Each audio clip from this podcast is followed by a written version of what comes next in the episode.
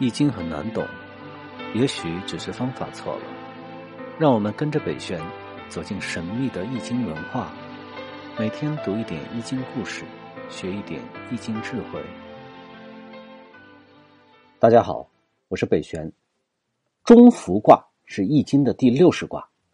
我们在很多卦的卦辞和爻辞中啊，都能够看到“福”这个字。知道“福”呢，是指诚信、幸福的意思。福字的甲骨文是一只手在一个人的上方，本意啊是抱着孩子哺乳的意思，而手在头上又有抓捕和抓获的意思，所以加一个单人旁啊，就是俘虏的“俘”。根据福字的字形，有时候呢也引申为鸟在孵卵，所以古文中很多地方的“凫”啊也是孵化的通假字。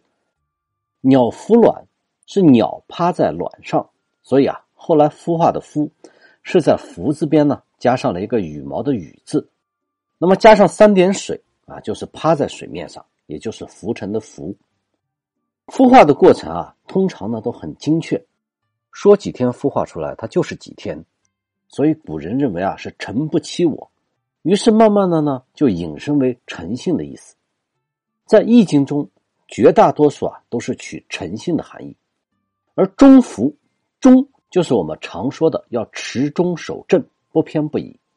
所以中孚卦的大意就是让我们要以诚信为人，中正处事。中孚卦的卦象是上卦为巽卦，下卦为兑卦。还记得涣卦是上巽下坎，风将水吹散，所以为涣散的景象。而中孚卦中呢，巽卦取向为鸟、鸡啊这样的禽类动物，兑卦它五行属金。形状上啊是球形、圆形，在这儿呢就是取向为卵、为蛋，所以卦象啊就是非常形象的鸟在孵蛋的样子，正好是“福”字的本意，因此啊命名为中孚。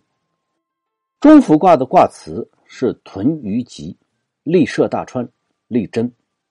在古时候啊，黄河、长江都有一种鱼呢，长得好像是水中的猪一样，所以叫做豚。据说呢，每当在固定的季节江面起风的时候，就能看到江豚在水面上追着风游弋，看上去就好像在上下礼拜，所以啊，江豚又叫做拜江猪。到今天，长江流域啊，还管江豚叫做江猪，有的地方管海豚也叫做江猪。而古人呢，认为豚鱼愚笨，都能够感应到风季到来而朝拜，这就是诚信所致，因此大吉。有利于建功立业。诚信一向都是我们中华民族啊大力提倡的传统美德，以诚相交，诚信待人，其实也是人与人之间成本最低的一种沟通和相处的方式。如果人人都能言而有信，那么就不需要什么契约，也可以省去很多的纠纷。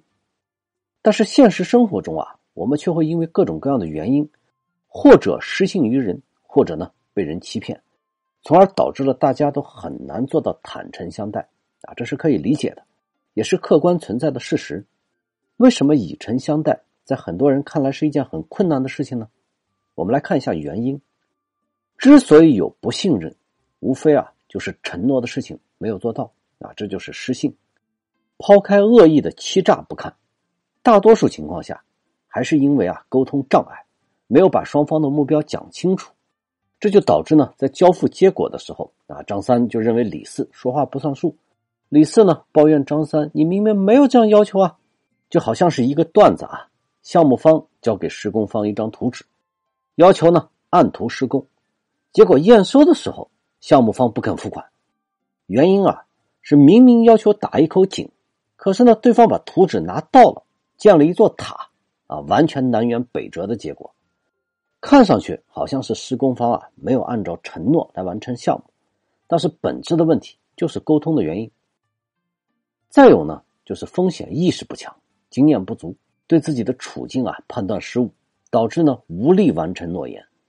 比如说胡雪岩在最辉煌的时候，一夜之间商业帝国崩塌，就是因为呢他把所有的风险都押宝到了深思贸易上，结果关键时刻啊汇丰银行。和竞争对手那就暗中勾结，冻结了他的贷款，导致呢他无力支付货款，资金链断裂啊，一败涂地。遭遇这样的变故，自然是无法再去履约。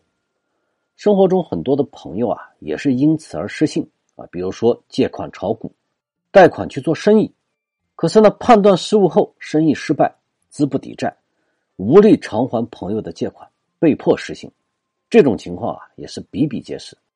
所以，适度的承诺要建立在坚实可靠的基础之上，尽量不要把自己置于险境，别总是玩那个心跳。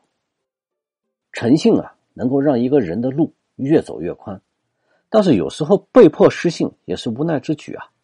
谁都知道一言九鼎、一诺千金的可贵，但是生活中呢，往往充满了各种意外和不幸。